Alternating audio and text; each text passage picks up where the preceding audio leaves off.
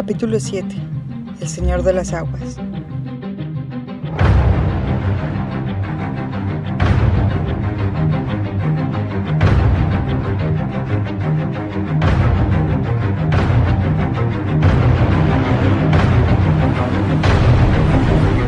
Un mito para algunos, una leyenda, una historia real, una anécdota.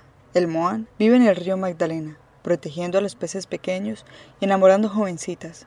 Pero cuidado, no te burles de él. Cuenta la historia que en el río Magdalena, en el puerto de Caimanera ubicado en el Espinal, Tolima, cantaba y se aparecía el Moán, un hombre corpulento de larga cabellera, barbado y lleno de atuendos con un tabaco en su mano.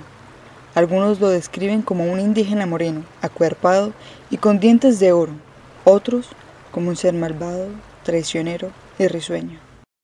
Hay un gran número de cuentos que afirman que se enamoraba de las mujeres que lavaban a las orillas del río Magdalena, y era tanta la cacería que les hacía que lograba llevárselas bajo promesas de juventud eterna para perderlas en las profundidades de las aguas con paisajes de corales y una cueva gigante llena de tesoros. Se dice que los pescadores les llevaban tabaco y licor como forma de pago para que los dejaran pescar tranquilos, y el Moán, en retribución, les daba la mejor pesca.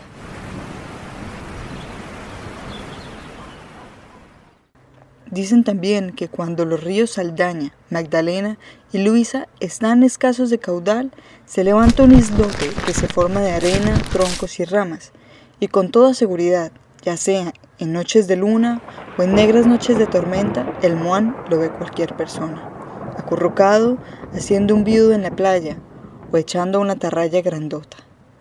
Pero más allá de los relatos que lo contemplan como un hombre tenebroso y hasta macabro, algunos manifiestan que el Moan no era un mal tipo. Él resguardaba mucho que no fueran a dañar el pescado pequeño. Cuentan que sus apariciones eran una forma de enviar un mensaje en defensa del río Magdalena, conocido también como Yuma,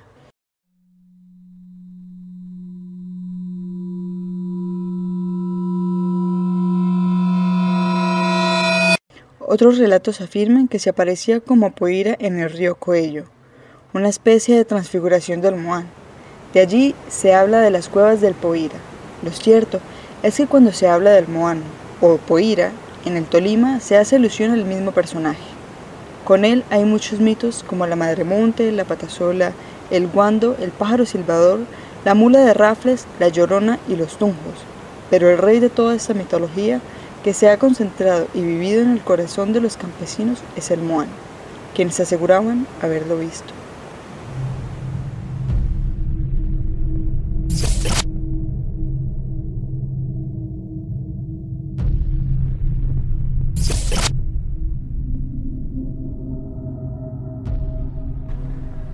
Es tanta la tradición cultural que existe en esta parte de Colombia alrededor de este personaje que desde el 2012 se celebra en septiembre el Festival del Río y el Moán en Caimanera, en el que habitantes y turistas pueden participar en el concurso del mejor viudo de pescado, el reinado departamental y el mejor Moán.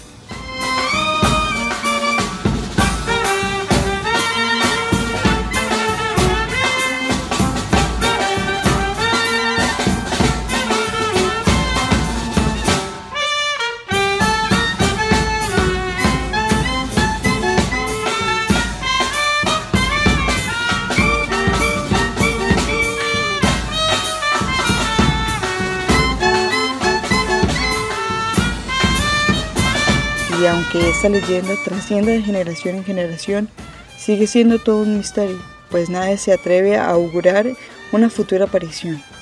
Lo que sí es real es que en el Parque Mitológico del Espinal, inaugurado en el año 1993, hay un sitio donde la imagen y las figuras de estos personajes mitológicos están plasmados y perdurarán por siempre, como evidencia de que sí existieron.